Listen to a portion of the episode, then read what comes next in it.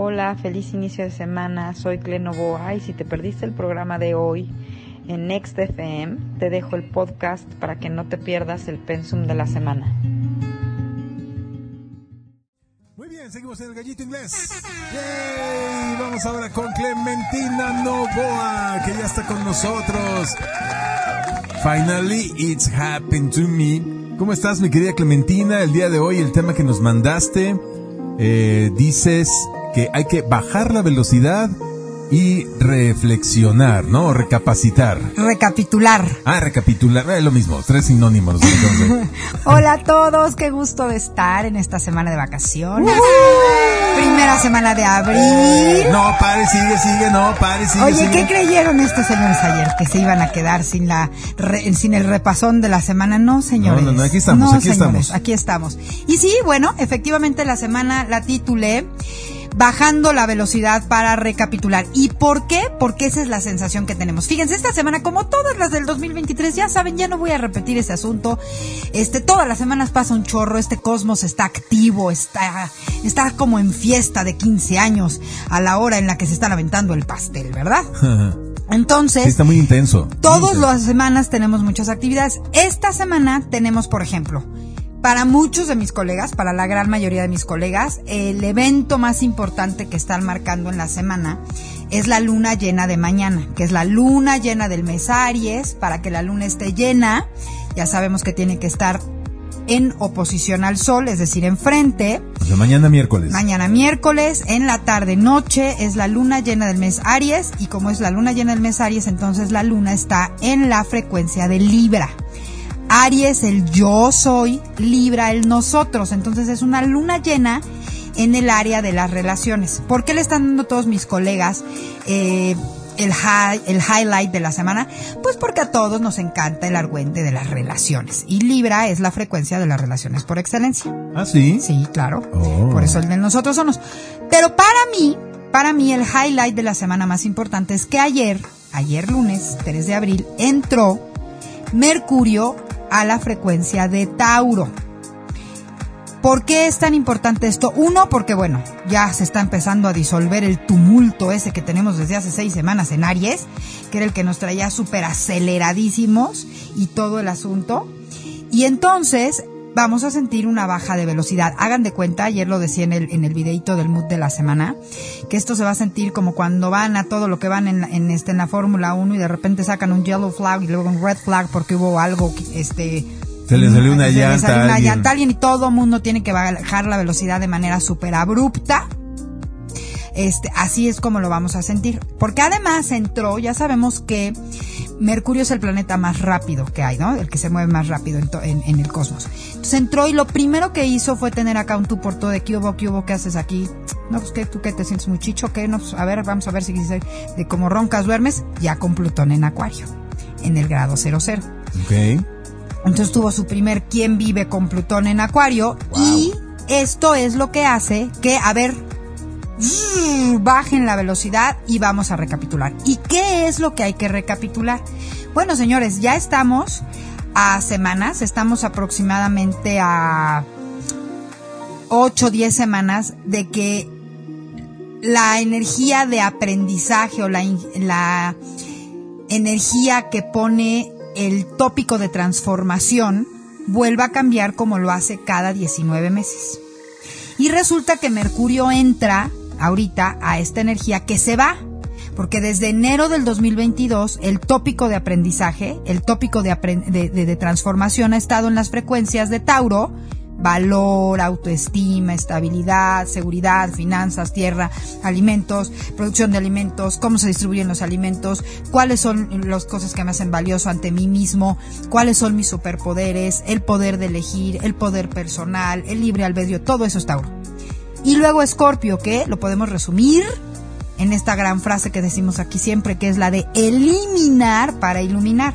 Ya hemos explicado que la frecuencia Escorpio en el cuerpo, por ejemplo, es el sudor, los, son los mocos, es este el momento en que damos a luz, el parto, todo lo que se tiene que salir, todos los líquidos y fluidos slash emociones que hay que eliminar y transformar porque si no nos matan.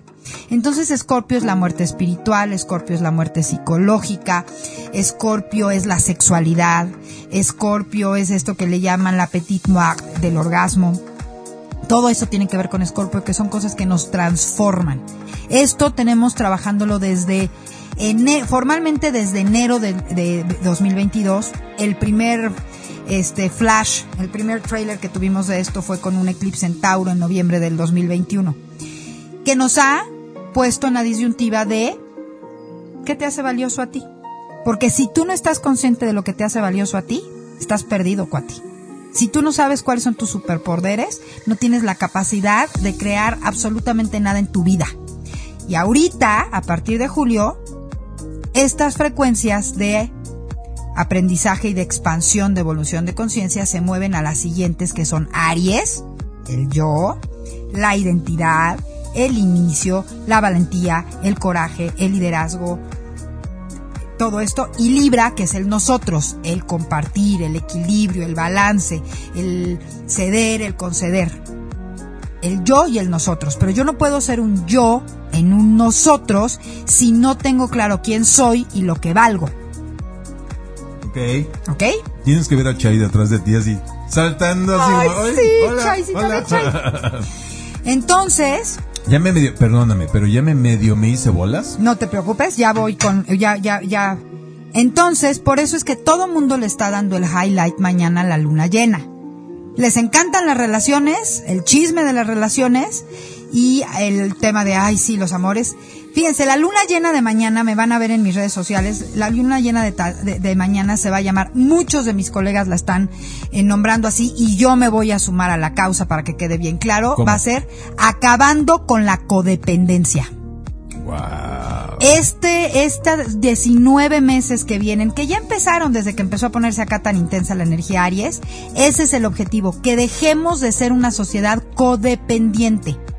Eso vamos a trabajar, ya lo estamos trabajando y nada más va a ir en increchento. Mañana es la luna llena y en 15 días, señores, el 19 de abril, el primer eclipse y va a ser justamente en la frecuencia de Aries. Es decir, que los próximos seis meses voy a tener que dedicarme a hacer todo un inventario de mi yo a partir de lo que, según yo, trabajé de mi valor para empezar a partir de julio a crear mi nueva identidad. ¿Y cuál hemos dicho que es la identidad que tenemos que crear todos? No sé, no me acuerdo ya. Creadores de nuestra realidad. Ah, claro, sí, ma- maestros creadores de nuestra propia realidad. Le voy a poner un tache aquí al, al Pues señor es que estás diciendo muchas cosas. Ya estoy perdido. Son muchísimos conceptos que ya soltaste en 10 minutos. El concepto de creador de realidad es una invención del señor Boy, tengo que reconocerlo. Que yo, que yo, señores, me, bueno, se adaptó perfecto a mi, se adaptó perfecto a mis principios cabalísticos Sí. y a mis principios de enseñanza, pero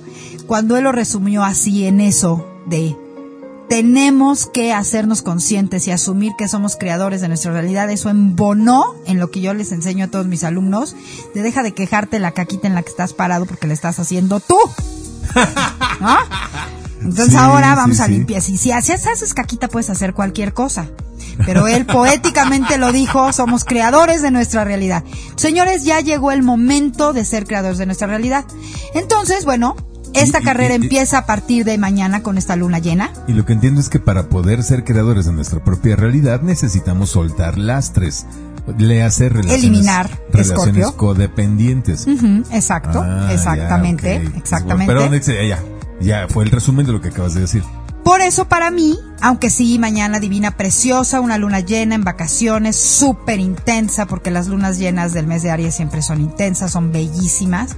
Para mí el highlight, vuelvo a repetir, es Mercurio en Tauro. Mente, Mercurio, acuérdense. Entonces, vamos a recapitular, recapitulemos con esta energía de Mercurio en Tauro, todo lo que en los últimos casi 19 meses hemos aprendido respecto a nuestro valor. Porque hagan de cuenta que hablar de mi valor y mi autoestima es describir, es tener claro y poder explicar mi esencia. Es como cuando te dicen, ¿de qué es el pan? La identidad es pan. Pero ¿de qué es el pan? Y entonces tú dices, bueno, pues mira, es un pan vegano a base de harina de almendra con huevo. Con agua. Con agua, obviamente. Sal. Este, no si es de almendra, no, con sal sabría un poco gacho. Ah. Plátano, Ah. eh, ¿sabes?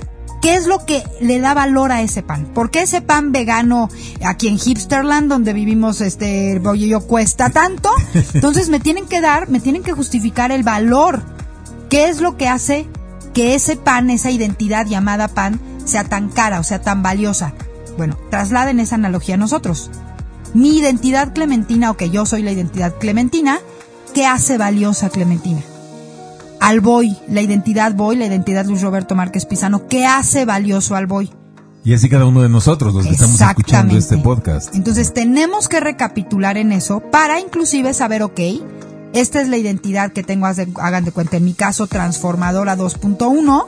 Ah, bueno, ¿cuáles son todos mis valores? ¿Cuáles son todas estas cosas, todo lo que me constituye, todos mis ingredientes, mis superpoderes? Que por un lado me hacen sentir estable y segura y por otro lado puedo jugar con ellos para ahora, por ejemplo, volverme una transformadora 2.0. Porque Wow. siempre estamos en concepto de expansión. Pero si yo no estoy consciente de lo que me hace valioso ante mí mismo, es muy difícil, ya no digas crear una identidad, siquiera decir que tienes una y poder definirla. Ok, bueno, entonces lo que nos espera es mucha reflexión, mucha autorreflexión. Ahora entiendo el título de, del programa del día de hoy que pusiste, que era Bajando la velocidad y recapitulando, ¿no? Exacto. Ok, pero recapitulando acerca de mí, de mis valores, de, de lo que me hace ser yo, Luis Roberto Márquez, y si detecto que tengo por ahí algún antivalor muy predominante, pues también puedo optar por decidir cambiarlo. Claro, tiempo. modificarlo, transformarlo. Ya, Miren, ya la frecuencia, la frecuencia de Tauro y de Escorpio, lo- si bien los nodos del karma, estos puntitos de intersección, ¿qué son los nodos del karma? Aquí voy a hacer un paréntesis. Es más, ustedes pueden poner en la NASA nodos lunares. ¿Qué son los nodos lunares? Los nodos lunares es un punto matemático que hace una intersección entre la órbita de la luna alrededor del sol y la órbita de la Tierra alrededor, perdón, la órbita de la Luna alrededor de la Tierra, órbita de la Luna alrededor de la Tierra y órbita de la Tierra alrededor del Sol. O sea, hay un dos puntos de- que convergen ahí, se hace como una X y eso se llaman los nodos lunares en argot astronómico y los nodos del karma y del dharma en argot astrológico y cosmobiológico. ¿Por qué son tan importantes? Porque cuando ves tú tu carta natal, tú ves tus nodos del karma y del dharma, o sea, para que me entiendan, esos puntos nos dan la información de para qué piñas decidimos encarnar. Ah, Esos, esos puntos nos dan la información del objeto principal de mi contrato de vida y de mi contrato de encarnación. ¿Ok? Ok, ajá. Entonces, por ejemplo, cuando yo nací, los nodos del karma y del dharma estaban en Sagitario y Géminis. ¿Ok? El karma, la contracción estaba en Géminis, lo no aprendido, y la expansión estaba en Sagitario. Entonces yo sé que yo vengo de una vida donde manejé muchísima información, donde tuve mucho conocimiento, pero que no utilicé ese conocimiento más que para darme valor. Entonces ahora vengo, también por eso es que doy clase, por eso es que doy instrucción, por eso es que me dedico a esto, porque ahora vengo todo ese conocimiento en primer lugar a volverlo una experiencia, es decir, yo a volverme ese conocimiento. Y a partir de ahí, entonces compartir un conocimiento nuevo. Sagitario es la sabiduría, Géminis es el conocimiento intelectual, así funciona. Ahorita, siempre va a haber nodos de karma del tránsito. ¿Ok? Ahorita, ¿dónde están los nodos del karma? En Escorpio la contracción y en Tauro la expansión. Por ahí sé que me están escuchando varios que tienen los nodos iguales y que los tienen invertidos. Tengo este por ahí una persona que sé que nos está escuchando, te mando un besote.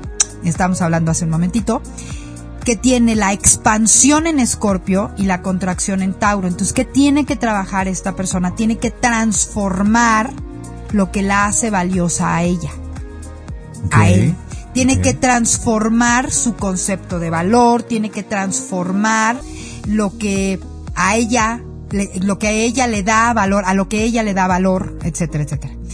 Y todos los demás, además, aunque no tengamos esos nodos del karma y del dharma, esos no, es decir, esos nodos de aprendizaje, tenemos que siempre ver cómo están trabajando y cómo nos influyen. Porque independientemente de que nuestros nodos del karma estén en otro lado, nosotros tenemos en nuestra carta esas frecuencias, ¿estás de acuerdo? Entonces, de alguna manera nos ayudan a trabajar y además es el tópico de aprendizaje a nivel colectivo. Y fíjense ustedes lo que ha pasado durante todo 2022 y lo que va del 23.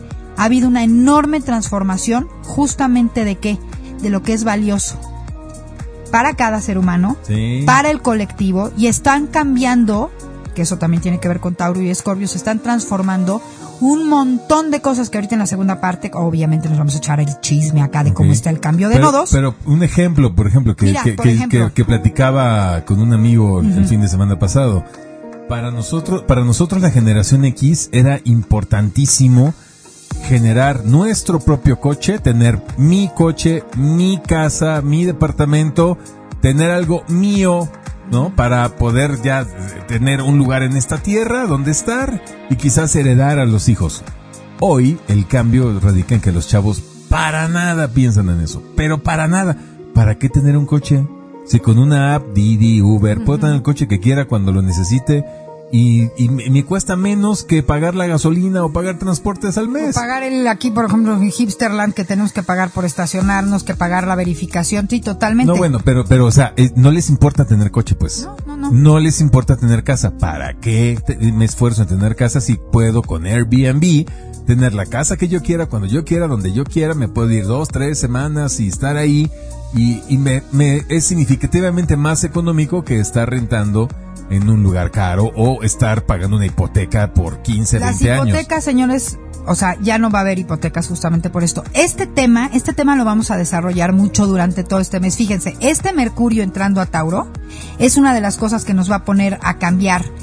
Va a haber un cambio de mindset con respecto a esto, que vamos a ir trabajando muy lentamente porque es algo muy importante lo del tema de la propiedad. ¿Ok? ¿Por qué también es highlight? Y aquí lo meto antes de que se me olvide porque ya se me estaba olvidando. Porque Tauro, perdón, porque Mercurio aquí en Tauro va a estar hasta el 11 de junio. Generalmente Mercurio está tres semanas por frecuencia. Ahorita se va a quedar hasta el 11 de junio. ¿Por qué? Porque va a retrogradar. Por eso también es que es un periodo de recapitulación. ¿Ok? Segunda retrogradación de Mercurio del año. Es decir, nos viene un segundo refresh de mindset. Oh. Ahora, esto que estás diciendo tú es muy importante porque fíjense cómo es de perfecto todo en el cosmos, por eso amo esto que hago. En 2020, de- bueno, si me voy desde el origen origen, desde 2008, 2009, cuando Plutón entró a una energía de tierra, Capricornio, que tuvimos lo de Lehman Brothers, la burbuja inmobiliaria, se empezó a caer toda esta estructura de valor que era yo tengo, yo soy porque yo tengo. Yo soy porque yo tengo, que tiene que ver con lo que tú estabas diciendo. Yo tengo, yo soy alguien exitoso, yo soy alguien inteligente porque tengo un coche, porque tengo una casa, porque tengo, etcétera, etcétera.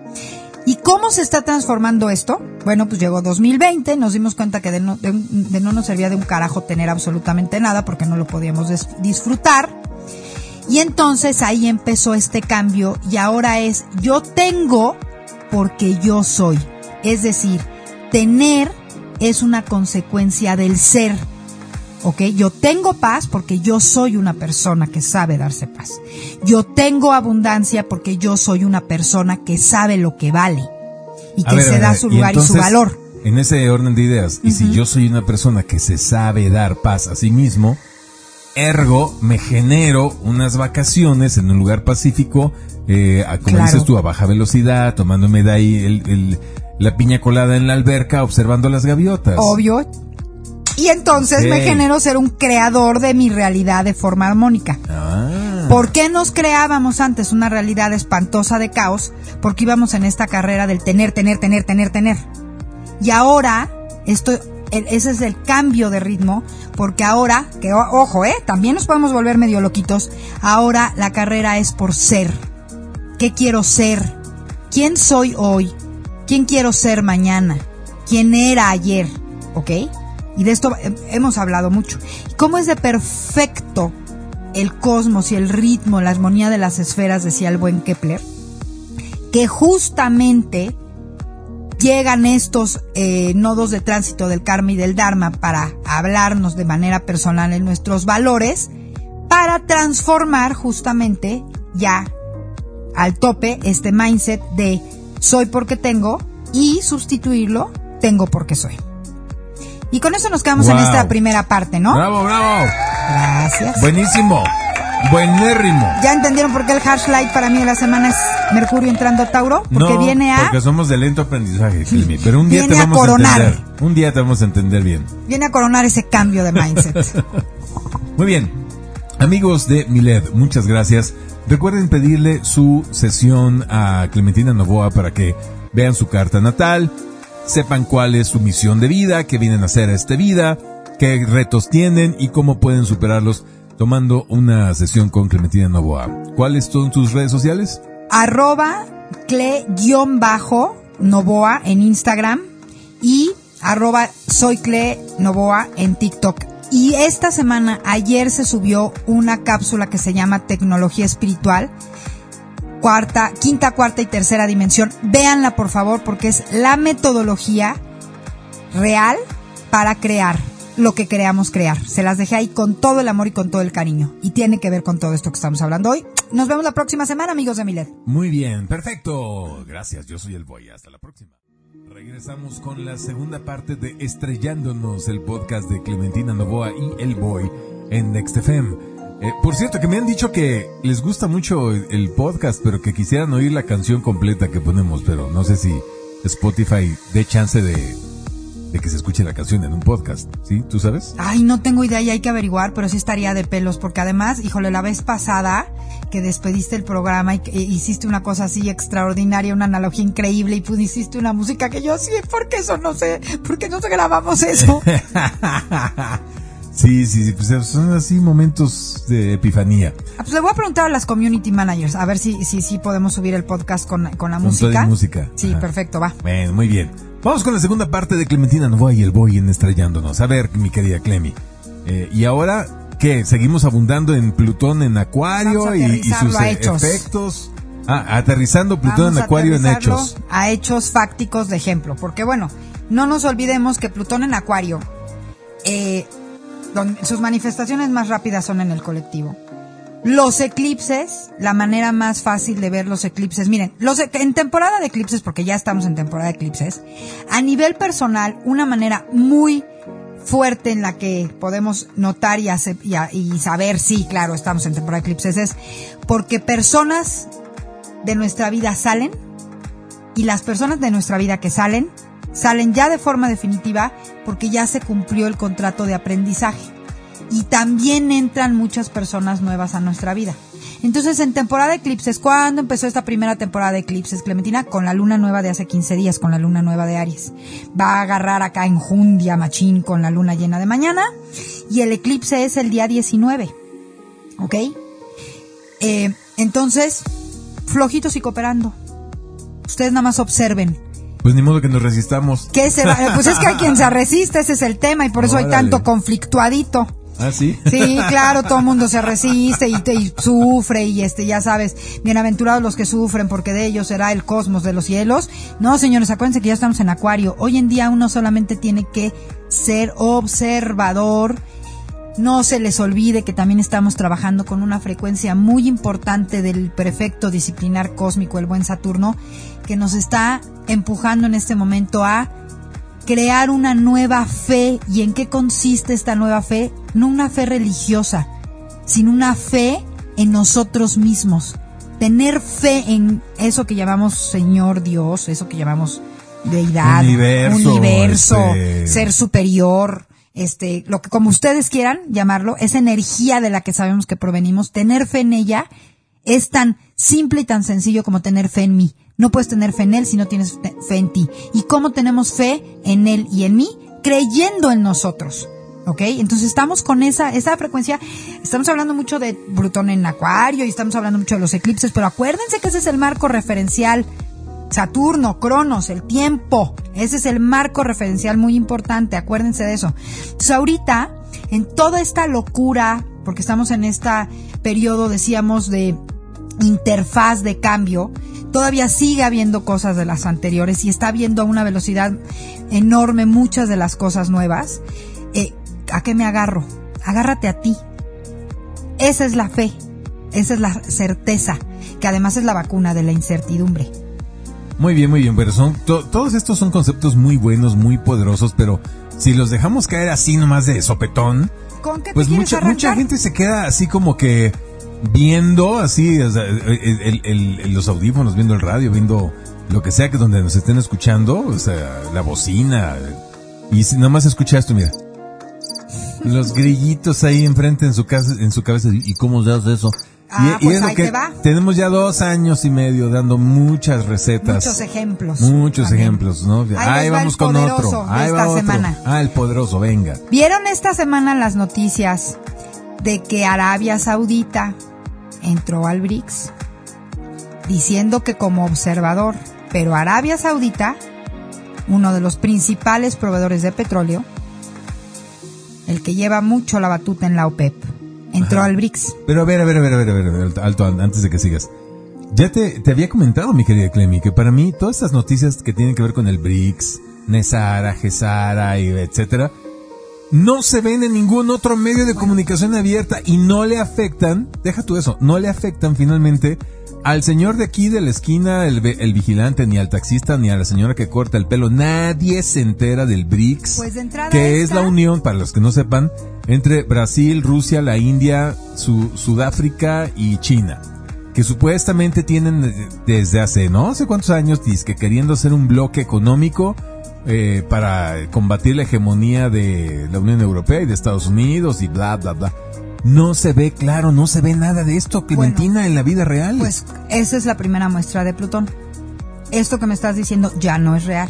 Esta noticia está en todos los titulares. Washington Post, New York Times, los principales de Inglaterra. Bloguen ustedes, no me crean a mí. Pongan en Google Arabia Saudita entrando al bloque BRICS. Primera noticia, muestra de cambio eh, a nivel de cuestión Tangible. tangible a nivel financiera. La que le sigue de eso. Esta sí la he encontrado en muy pocos medios. De todas maneras les voy a dejar en el Twitter el link. Resulta que eh, el primer ministro, o sea, ya sa- este, es que no es primer ministro, es- le llaman el jefe de la Duma en Rusia. Ah, sí. Que, que es eh, el equivalente a la Cámara de Diputados, y que Exacto. fuera el, el presidente de la Cámara de Diputados. diputados, salió ya con una primera declaración diciendo que este mismo bloque económico, el BRICS, ya está diseñando su moneda y que están calculando que esta moneda va a salir, ya va a estar en circulación a partir de agosto del 2023. Esta, esta noticia me la he encontrado en muy pocos medios, sin embargo ya la están cubriendo Bueno, poco cuidado. a poco. Si es Russia Today, pues es pura palabrería No, no y- es y Russia Today. propaganda de los rusos. No es y Russia su, Today. Y su, y su, mundo alternativo que quieren tratar de imponer aquí en Occidente Mira, y no pueden. Este es, este es un, este es un tema muy interesante. Este es un tema muy interesante. Repito y recapitulo, les recuerdo a ustedes que yo no, no hago más que observar cosas, busco noticias, busco encabezados Ajá, que ajá. respalden los movimientos del cosmos. Pero este es muy interesante porque efectivamente una parte interesante del consciente colectivo no lo cree o no quiere creerlo. Sin embargo, es un cambio que ya está más que dado. ¿Y por qué está dado ya esto? La primera prueba es que cuando surgió hace un año la lamentada guerra de Ucrania, pues se suponía que Rusia iba a colapsar y se iba a volver pobre y iba a ser un fiasco con todos los castillitos que le pusieron. Y Nos- no le pasó. pusieron varias restricciones no, varias, no, pusieron miles.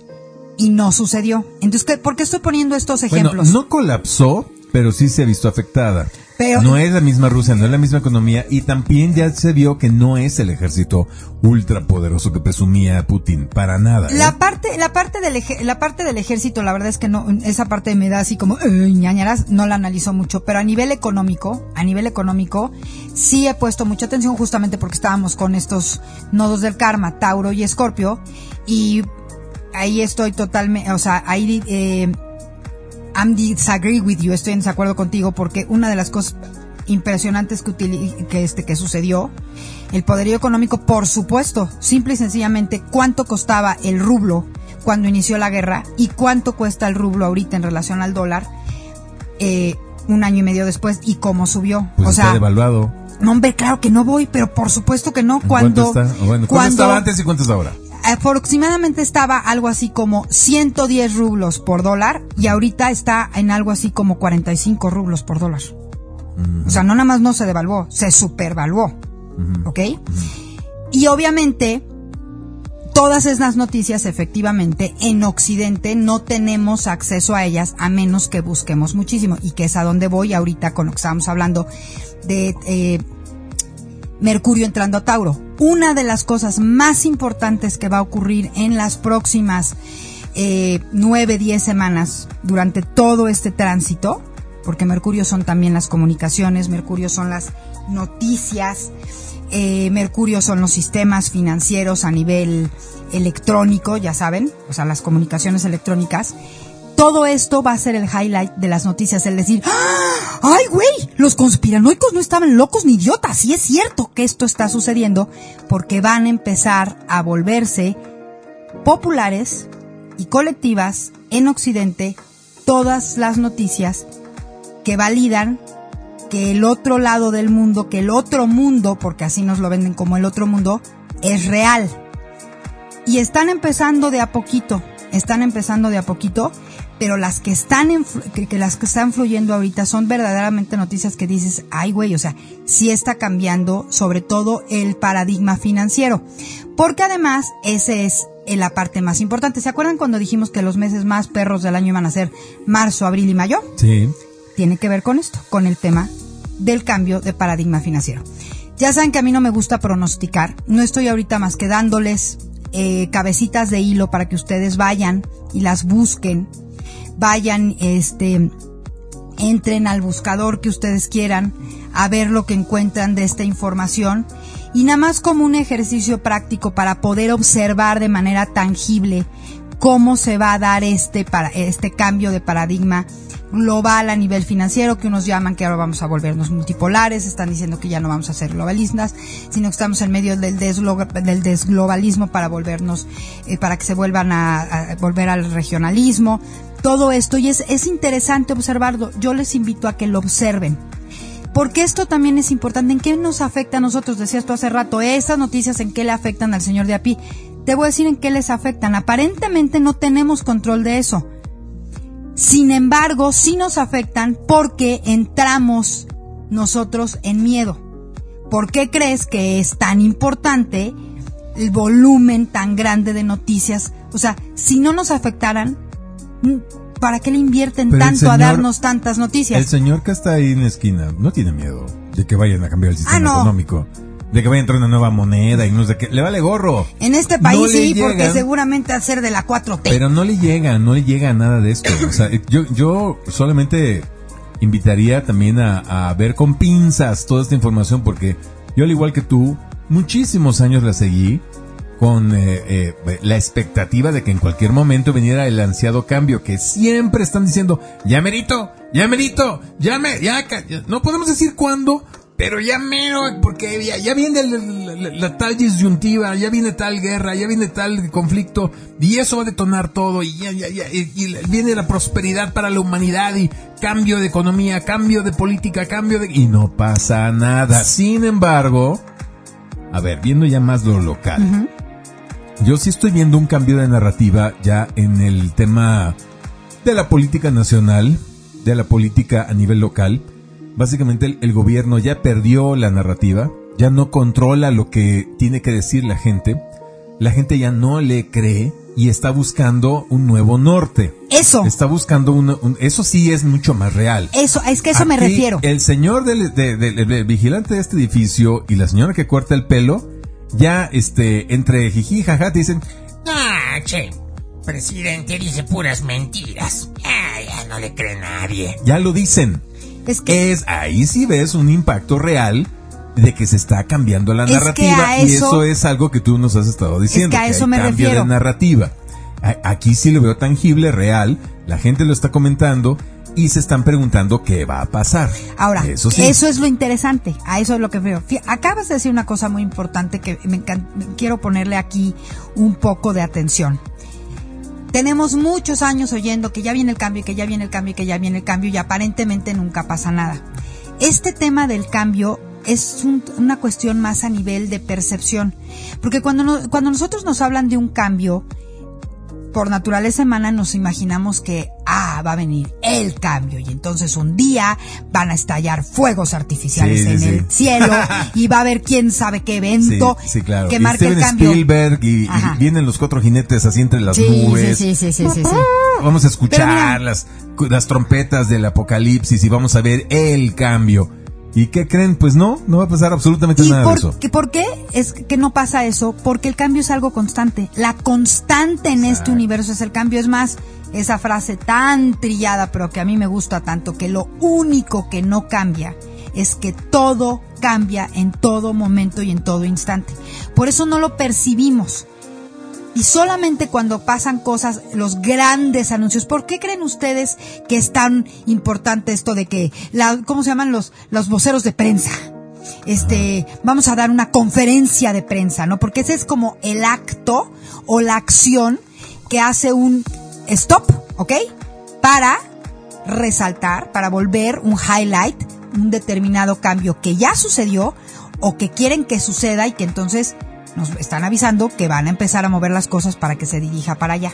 Quieren, quieren usar la narrativa a su favor, o sea, quieren imponer una narrativa con cada conferencia de prensa, con cada noticia que sueltan y todo, quieren imponer una narrativa. Lo que yo estoy notando como cambio es que ya no le sale. ya no le sale y hay un punto muy importante. Por eso yo aquí siempre les digo, yo, yo les pongo este tipo de, de titulares que aparentemente parecen increíbles o parecen conspiranoicos con la intención de que vayan y que investiguen, porque a la hora de investigar ese, les van a salir un montón y porque es y de muchas otras cosas que les van a interesar.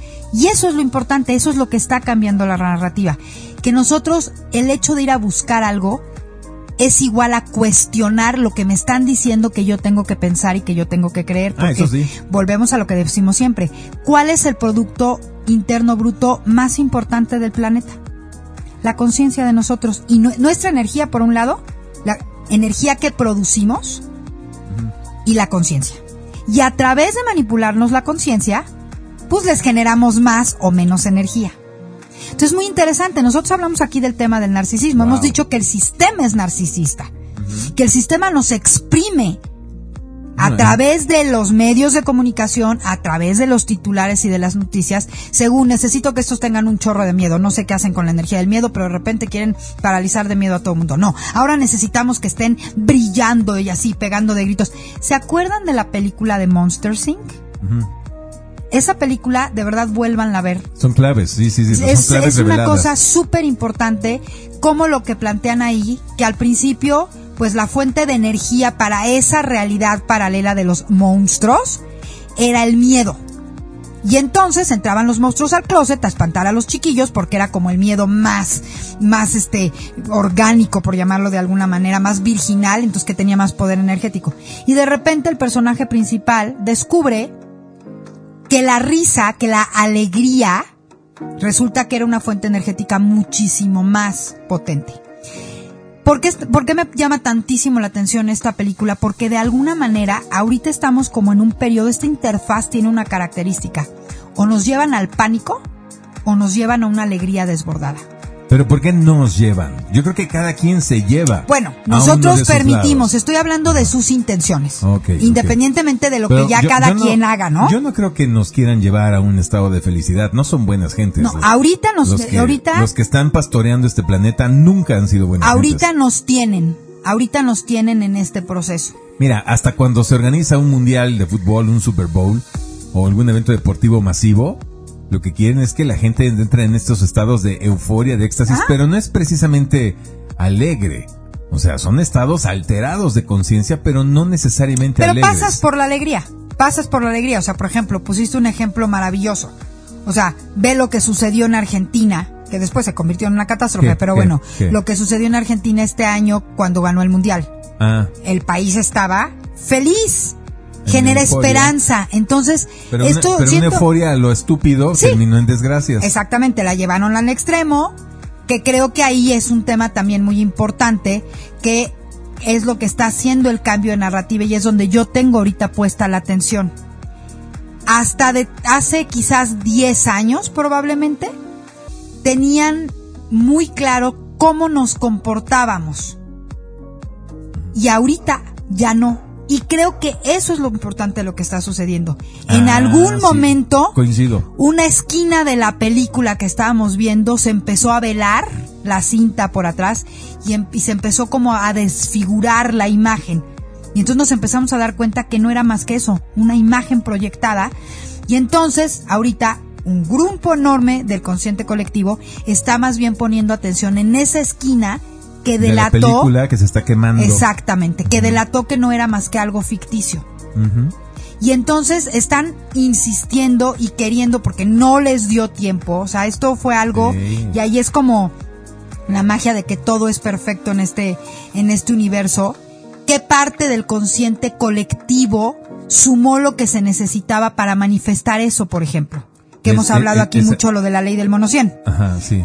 O entonces- eh, hay una masa crítica de personas en este planeta que ya nos dimos cuenta de que todo es una faramaya prefabricada. que dudábamos. Si tú quieres estos locos, yo quizás el, el- la masa crítica de conspiranoicos locos, crecimos lo suficiente como para generar, para producir eso, que se empezara a quemar la película. Y entonces ahorita, por ejemplo, el otro día estaba viendo en TikTok un montón de videos que me moría de la risa, porque ya ves cómo es el algoritmo este que ves uno y te empieza a mandar varios Sí. de esos.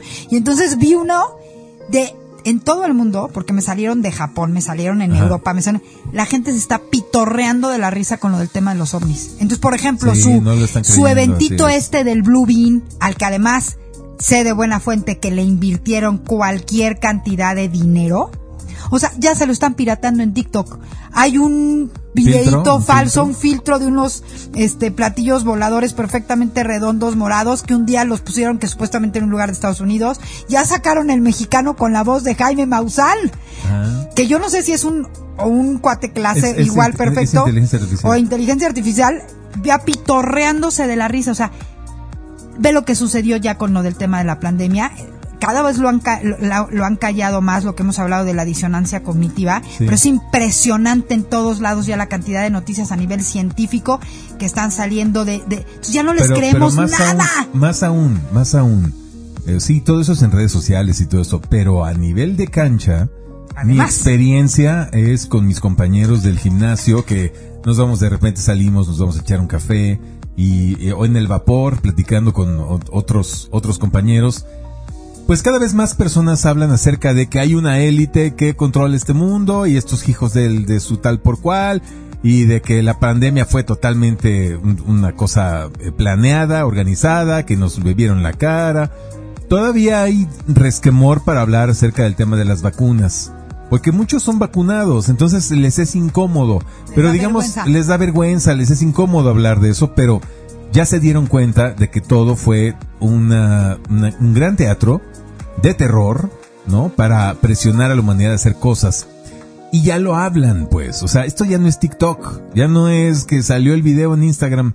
Es la gente a nivel de calle. Y esa es la que me interesa, mi querida Clemi. Por eso insisto tanto en, bueno, el señor vigilante no habla de eso, pero de él ya está hablando de esto. Sí, ya están hablando, ya se dan cuenta de que arriba del presidente de este país y de todos los países, hay otras gentes que los controlan también. ¿Sabes quién me Y ya se lo cuestionan. A mí me encanta hablar con eh, la gente de Uber o de Didi. Ajá, sí, sí, los, taxistas contemporáneos. Ellos hablan con muchísima gente. Y ayer precisamente venía yo regresando de- del aeropuerto y veníamos platicando y veníamos hablando justamente de este tema que estabas hablando hace rato, de para qué tener un coche, por ejemplo, ¿no? Y entonces eso nos llevó a platicar un poco de política y de lo que estaba sucediendo este aquí en el país y entonces llevó yo no sabía porque todo empezó por el tema de si podían entrar o no este los, los Uber y los Didi al, al aeropuerto, pero una cosa nos fue llevando a la otra y yo ayer, por ejemplo, por esta persona me enteré que resulta que Mexicana de Aviación, la aerolínea esta que quebró hace unos años, ya va a volver a salir, ¿no? Entonces ya va a haber vuelos en el AIFA, porque ellos mismos te lo dicen. No, dicen, no, si ya hasta compraron una aerolínea para que sí tenga éxito el aeropuerto este que está hasta casa de la fregada. Pero fíjate, fíjate el No, tema, es- cómo es- lo es puso. una intención, pero no, No lo sé. están lejos de hacer eso. El aeropuerto, el, el chofer me dijo, pues es que ha tenido tan poco éxito el proyecto del, del AIFA que ya hasta compró el gobierno, ya, ya hasta compró el, el gobierno una aerolínea para que sí haya vuelos allá porque nadie quiere ir allá. Estamos hablando de la percepción. Ahora, otra cosa muy interesante que a mí me parece. Muchos temas que antes la gente no se atrevía a hablar o que no hablaba porque la cultura era en familia con Chabelo, Chespirito, siempre en domingo. Eh, ¿Cómo se llama el programa ese que tiene mil años de revista en las mañanas? O sea, la cultura era la televisión. Hoy. sí. Ahora la gente realmente habla de otras cosas porque ahora lo, la información, los medios de información que consumen, pues son los electrónicos ahora, ¿no? Sí, ya no son hege- hegemónicos del Canal 2. Antes el Canal No, 2... ya, ya, ya nadie hable de, de- de- el- el- de telenovelas, de lo que está pasando ahorita, de lo que haya, eh, ya cambiaron de conductores en noticias en la noche, en la mañana, ¿quién chintolos lo sabe? Nadie, porque a nadie le importan ya. y Nadie ve el solamente Canal 2, nadie, bueno, a lo mejor es- está mal generalizar, pero un 80% de la población que antes veía Canal 2 ya no lo ve. Y lo mismo TV Azteca que está en quiebra. Eh, otra cosa importante de por qué no, no manejan la narrativa los gobiernos. Este gobierno que entró en México entró creyendo que iban a poder imponer su narrativa, sus obras, todo, y que la gente dócilmente iban a acoplarse a esa realidad que el viejito, este, eh, cabecita de algodón. Sí, pero porque es cabeza hueca. Por eso que él, eh, él creyó que la gente simplemente se iba a acoplar a lo que él dijera. El gran fracaso del aeropuerto Felipe Ángeles no nada más se debe por todas las cosas que quieras que, que se han discutido en los medios. Hay una que casi no mencionan, pero es la verdadera causa del fracaso de ese aeropuerto. Porque la clase media está ofendida y no quiere ir a hacerle el caldo gordo al presidente. Por eso. ¿Y Entonces, quieres- por más que tratan de ser coercitivos y obligar a las líneas aéreas comerciales de carga, eh, eh, anunciar que ya inventaron una carretera y que ya va a estar el tren y forzar y obligar a la gente a que vayan al aeropuerto, la gente no quiere. Y esto es invisible, pero es igual de poderoso que las marchas rosas, donde la gente ya se está levantando a, a accionar y decir, yo no quiero eso. Y también el no accionar también es una acción. Ah, esa es la acción El más no ir, potente. yo no voy a esa madre, yo voy al, al- al- ¿por qué? Porque me están ofendiendo, porque sé que es el aeropuerto del presidente y se ha cansado de, de despotricar en contra mía, de mi familia, de mis valores, de mis ideales en sus mañaneras desde hace dos años. De, sin cansarse, me ha estado faltando al respeto. Ahora, y te y voy no a dar- voy a ir a ese lugar que puso él por, porque quería, pues le voy a demostrar que no, simplemente no voy. Y sin coordinarnos, toda la clase media no ha tomado ese aeropuerto ni lo tomará. El 80% de los boletos que venden las líneas aéreas se venden en la delegación Miguel Hidalgo. Ahora espérame, te voy a decir una O cosa súper importante. Tú aquí dijiste O sea, dos que, que palabras. es la delegación de la clase media por excelencia, donde está Polanco, donde está este Lomas de Sotelo, etcétera, etcétera. Condesa del Valle. De, de ahí salen la gente que va y toma un avión. Pues no es la gente a la que ha estado insultando este señor. Ahí está el resultado. No compramos boletos de avión para ese aeropuerto, punto. Y está tronando como chinampina y, y López Obrador está desesperado. No le salió la narrativa. Ah, Pero te, te quiero, te- yo aquí esto te lo voy a llevar al siguiente nivel, porque me quiero Ah, me llevar encanta, sus fanfarrias. Venga, venga. Tú dijiste aquí dos palabras súper interesantes. Dijiste res- falta de respeto. Una falta de respeto es cuando a la gente se le olvida cuál es tu lugar, aunque tú te lo estés dando. Entonces, el no ir al aeropuerto es una forma de nosotros, consciente o inconscientemente, de, estarno- de darnos nuestro lugar. Hablaste también de eh, que estábamos enojados. Bueno, me voy a seguir al siguiente nivel. ¿Sabes por qué no va a funcionar nunca ese aeropuerto? ¿Por qué? Porque hay una cosa todavía igual que esto, que es intangible, pero que existe. Todavía más, de- vámonos al siguiente nivel, vámonos a la supraconciencia, A ver. al mundo de las intenciones. Oh. Porque este aeropuerto fue creado desde el ego Exacto. y desde una intención egoísta, desde una intención revanchista y desde una intención de querer demostrar Poder, una, vul- poder, una de- que vulgar demostración de poder. razón, en fin. Eso fue una vulgar demostración de poder. El punto es que viene desde una mala intención. ¿Te ver, acuerdas? Una sonrisita, Clemi. Ay, es que no saben, Chay está sentada, eh, pues ya me está cargando la pila Chay. Ya, este, entonces, nosotros hemos mencionado mucho este ejemplo. ¿Te acuerdas cuando antes en casa de, de, de decíamos cuál es la diferencia en aquella época en que a Samsung se le quemaban las pilas de los teléfonos? Decíamos cuál es la diferencia, por qué el teléfono de Apple, el, el dispositivo que diseñó Steve Jobs ha tenido siempre y va a seguir teniendo éxito. Porque en Y- el y mundo Android no, ya como que Android no sale, como es que- lo mismo, tiene que ver con las intenciones La pureza de intención, La con, con la intención con la que fueron creados. la pureza de intención. Y esta es otra característica muy importante que se está ya manifestando cada vez de manera más tangible en esta era de Acuario. Y aquí lo hemos dicho mucho. Todo lo que tiene una intención egoísta, ya no voy a hablar mala ni podrida, porque ya saben que yo procuro lo más que puedo mantenerme en una zona neutral y no generar juicio, ¿no? Porque para mí lo malo es incómodo, es desafiante, retador, entonces me- se acaba convirtiendo en algo bueno para transformarse. Y lo bueno, pues me tiene cómoda y gracias es la luz, es como el premio, ¿no? Entonces, desde la neutralidad, lo que venga de una intención egoísta es equivalente a escupir al cielo y que literalmente por horrible y espantosa que se oiga esta palabra, el gargajo te caiga en el ojo. Y lo que está hecho desde la intención del corazón para el bien común, porque la era de Acuario, ese es el tema más importante, lo hemos dicho aquí. ¿Cómo impacto yo al medio? Yo le sumo o le resto al consciente colectivo. Entonces las intenciones egoístas, las intenciones escondidas de doble agenda que vengan del complejo, que vengan de una narrativa de yo voy a demostrar que yo tengo razón, porque también se puede buscar demostrar tener razón, ¿ok? El buen liderazgo, el liderazgo espiritual del que hablamos aquí, desde el corazón.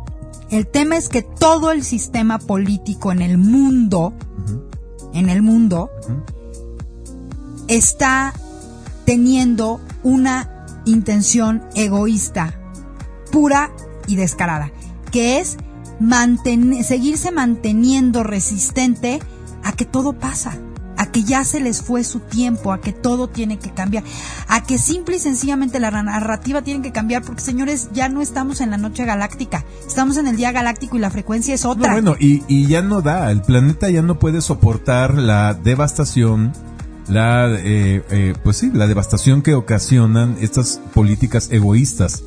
Eh, porque antes de, de seguir juzgando a los seres humanos de que somos el virus del planeta, el cáncer de la madre tierra, no es cierto. Eso es una ideología antihumanista. generadora de culpa para seguir produciendo energía, como la de Monster Inc. El- del ajá. miedo. Los verdaderos responsables de la devastación en el planeta son los psicópatas que controlan este mundo. Es decir, estas élites que están por arriba de los banqueros, los empresarios, los presidentes y gobernantes y políticos de todos los países. Esa élite, esos son los responsables, esos son el virus del planeta, esos son el cáncer. No eres tú que estás escuchando este audio.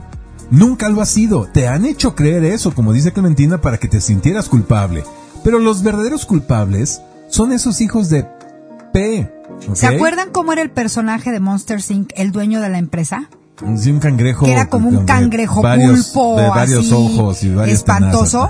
Bueno, ahí es donde te das cuenta cómo de alguna manera nos han puesto en la cara todo, siempre. O sea, quiénes son, Es etcétera. más, recomendación de la semana para las vacaciones. Ver Monster Hay que ver Monster Inc. y yo les recomiendo otra serie de Netflix maravillosa que se llama Incógnito. Ah, Véanla sí, es de caricaturas, ¿no? Sí, Sí, sí, sí, ya, ya, ya, muestran todo. Bueno, aquí, pero, pero vuelvo al tema que nos dijiste. Entonces, lo que estamos hablando es de que esta gente, estos, esta élite, estos psicópatas, son los que están en resistencia ante el cambio.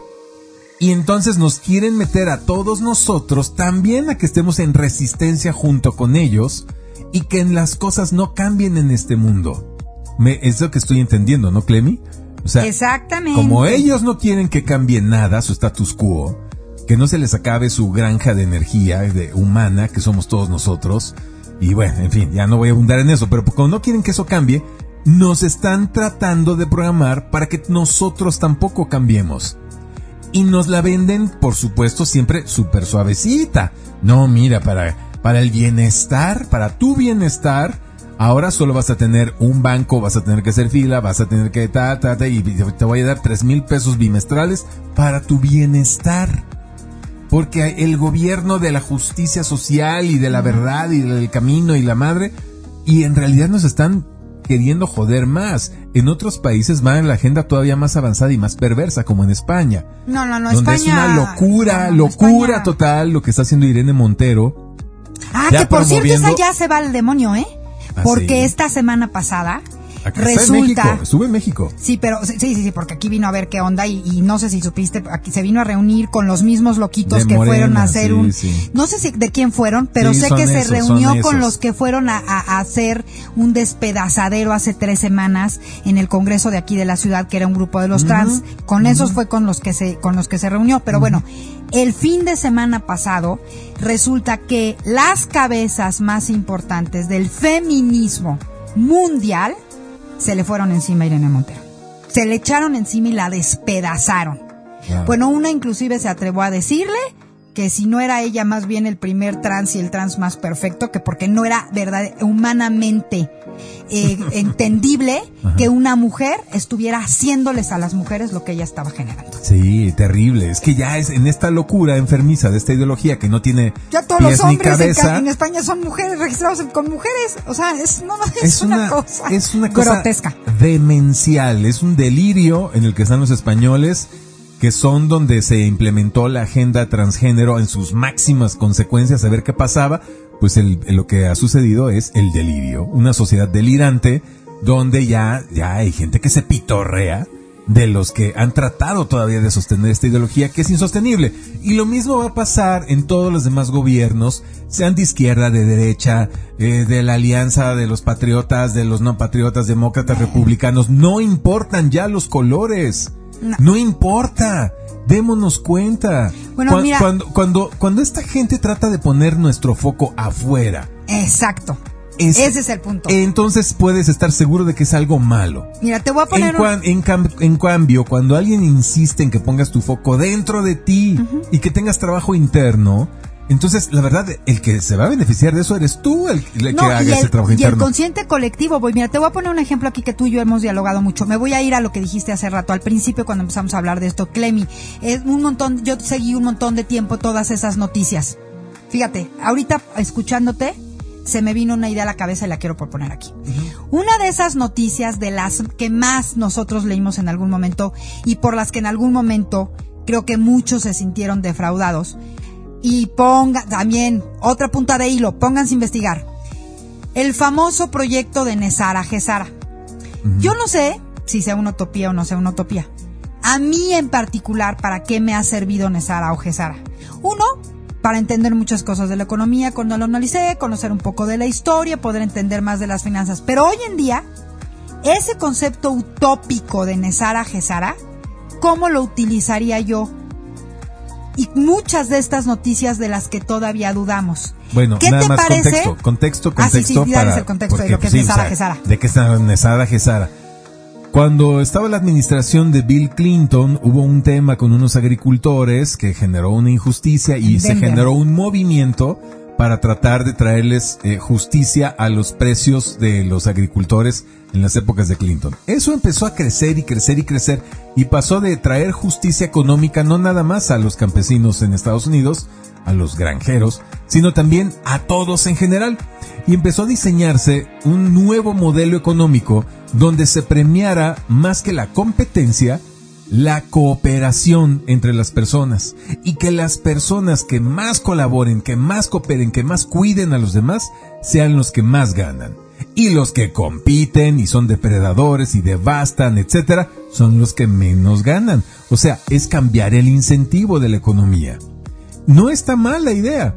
El problema es que eh, redactaron primero esta ley como NESARA, o sea, National, bla, eh, bla, bla, bla, bla, y se suponía que ya lo iban a aprobar, y ya casi antes de que se vaya Blinco- este, Bill Clinton, y ya se firmó, y ya se va a presentar mañana en el Congreso, y tal, ¡eh! se acabó la época de Clinton, nada. Y entonces entró Bush, y, y aumentar, doblaron la apuesta. No, pues esta propuesta no se aprobó, pero porque ya se determinó que no va a ser nacional, ahora va a ser geopolítica, ¿no? Ujú, y empezó por eso fue Gesara. Por eh, geo, bla, bla, bla, de, de cambio económico mundial. Y ahora sí, y ya lo trae Bush, y ya lo vio, y ya lo firmó, y ya lo probó, y esto ya se pasó a, la, a, la- a las comis- Torres a las comisiones, y ya mero y tal, y Torres Gemelas y chin, ya no. Pero no, y- pero ya la estamos inflando y ya va otra vez, eh, chin, la guerra de Afganistán. Y una y otra y otra tarugada que pasa es la excusa para que supuestamente este gran genial plan de cambio total de, de economía a nivel mundial nomás no se aplica. Bueno, y Y hablaban, no tiene para cuándo. Y ya estamos en el año 2023. y hablaban que O sea, este plan, y de hecho, Y esto parecen ya más bien petardos que sueltan para que mucha gente que sí queremos cambio, llamados semillas estelares, o sea, gente que estamos un poco más despiertos, nos distraigamos en tarugadas Sí. afuera de nosotros para, para no hacer lo que realmente vinimos a hacer. Sí y no. Mucho tiempo pensé en eso, pero fíjense, hay una cosa aquí que a mí me gustaría que empezáramos a plantear. Nosotros, a plantear, nosotros hablamos mucho aquí que uno tiene que sumarle al, al consciente colectivo. Que nosotros tengamos este micrófono delante de nosotros, de verdad es un regalo, es un honor, es un privilegio, es una responsabilidad enorme, ¿no? Finalmente les compartimos un punto de vista, de alguna manera influimos en el de ustedes. Y justamente analizando en este tema de Nesara Gesara, yo me di cuenta que es como un cuchillo, como un arma de doble filo. Por un lado, justamente el pensar que no se ha hecho nos puede super desinflar y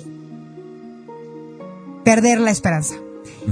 Pero por otro lado, el pensarlo independientemente de que se haga o no se haga, es gasolina para empezar a imaginarnos un mundo diferente. Y en este momento lo que más necesitamos es empezar a crear ese mundo diferente, primero que nada, en el, en el mundo de las ideas. Y tú ahorita dijiste algo que me pareció fenomenal, porque ahí es donde está el cambio más grande.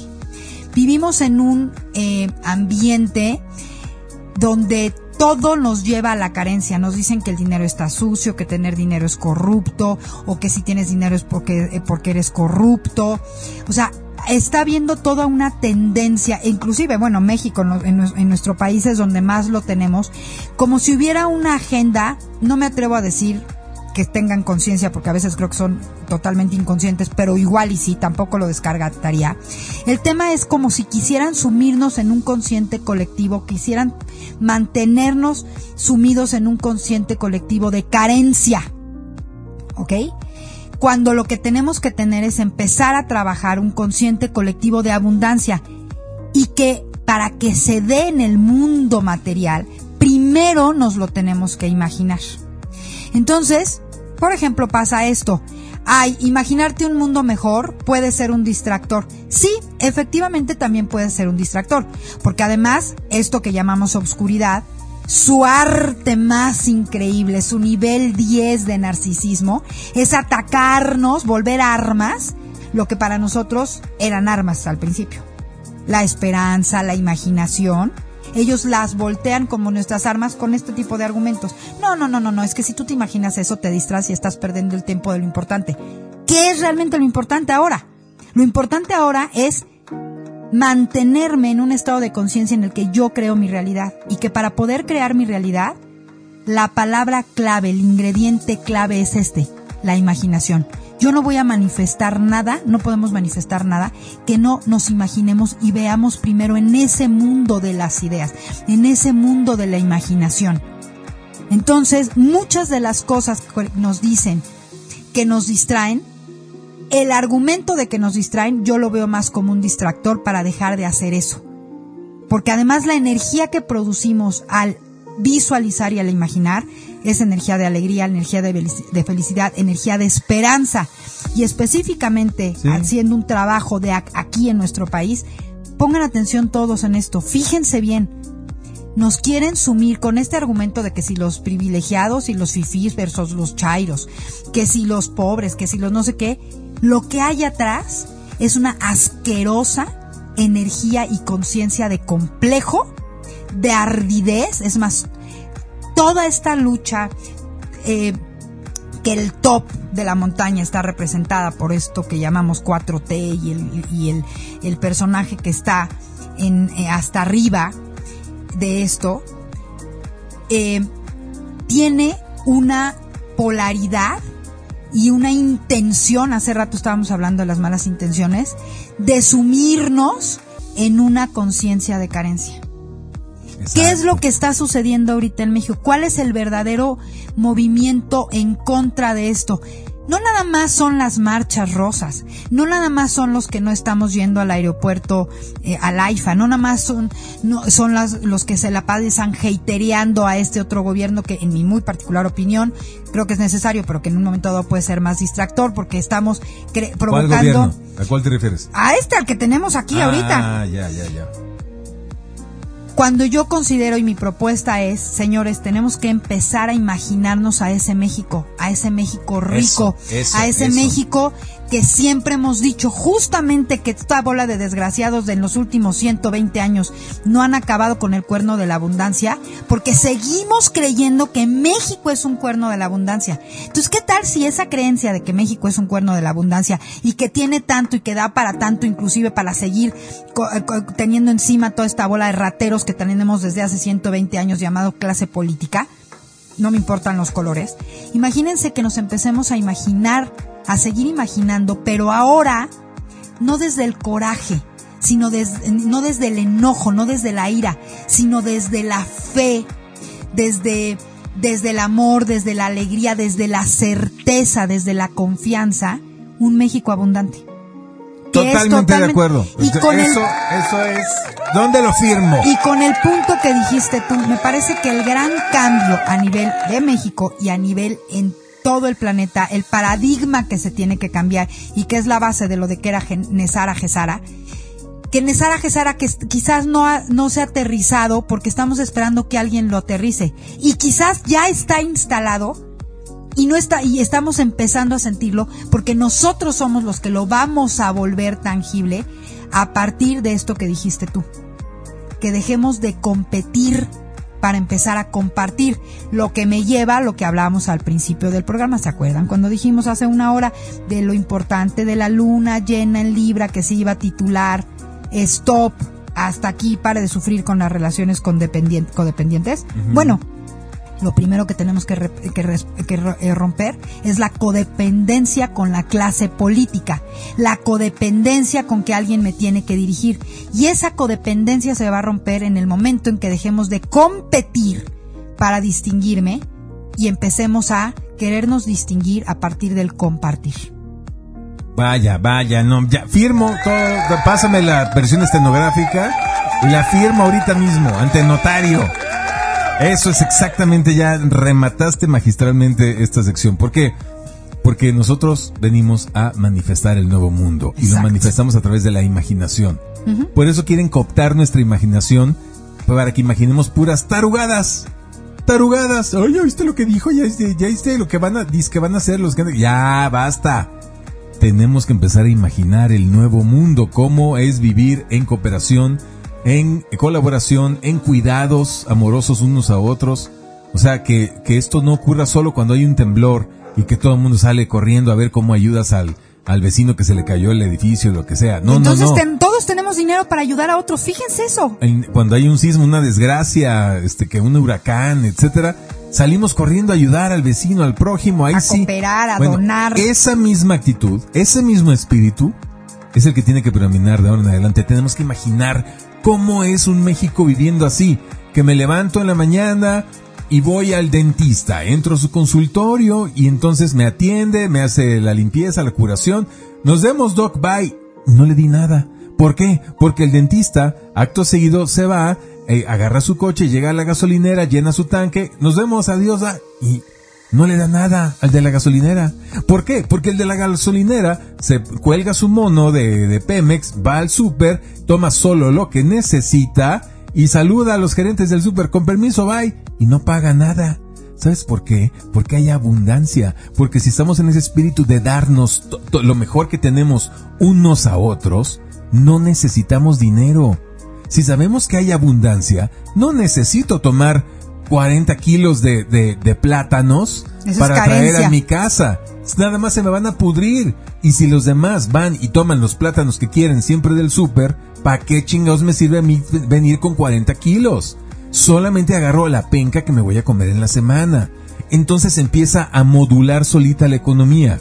Como todos nos damos eh, lo, que, lo que sabemos hacer, incondicionalmente y con mucho gusto. Ese es el y- compartir. Y compartiendo y lo hacemos porque sabemos que si voy y necesito algo también me lo van a dar con mucho gusto y sin ningún problema. Entonces se elimina el dinero. Y con eso, mi querida Clemi, se elimina la principal eh, forma de, de- de- de coerción, el principal grillete con el que opera esta humanidad. ¿Y qué es lo que va a hacer eliminar el bien. dinero? Fíjate ¿Cuál va a ser ahora el valor? Déjame nada más terminar esta idea.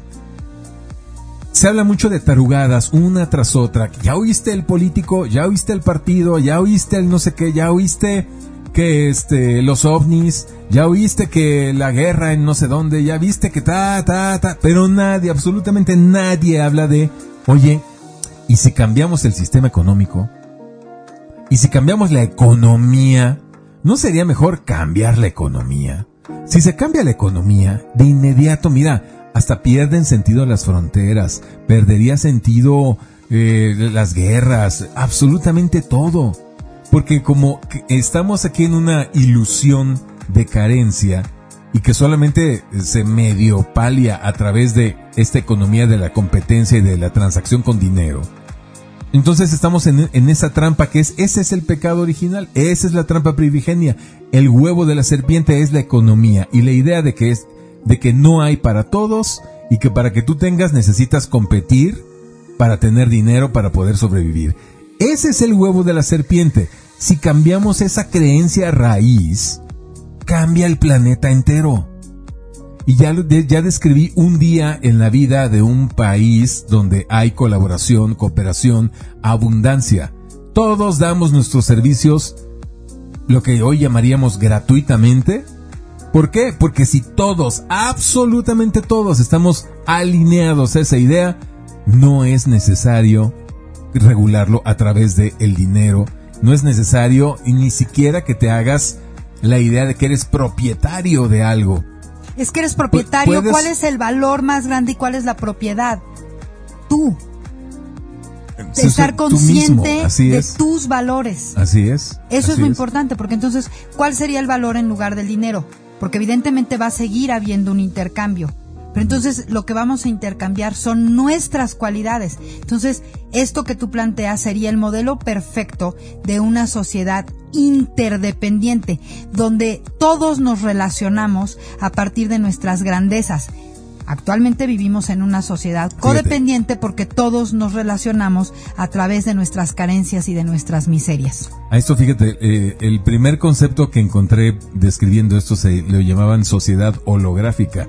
Pero como la palabra holograma implica otras cosas, lo cambiaron a sociedad holística. O sea, pasar todas las cosas de temas holísticos, pero ya a que se impregne con ese mismo espíritu holístico, pues el concepto de economía, de política, de sociedad, otras áreas que ahorita están peleadas, ¿no? Eh, eh, ciencias holísticas, política, economía holística, todo holístico ¿Qué que es decir el, holos? el completo, El, el el todo, ser completo. el ser completo, el todo, de ahí viene holos. que eso es cuando a mí de repente me preguntan, es que yo soy una persona espiritual. Ay, ¿por qué eres una persona espiritual?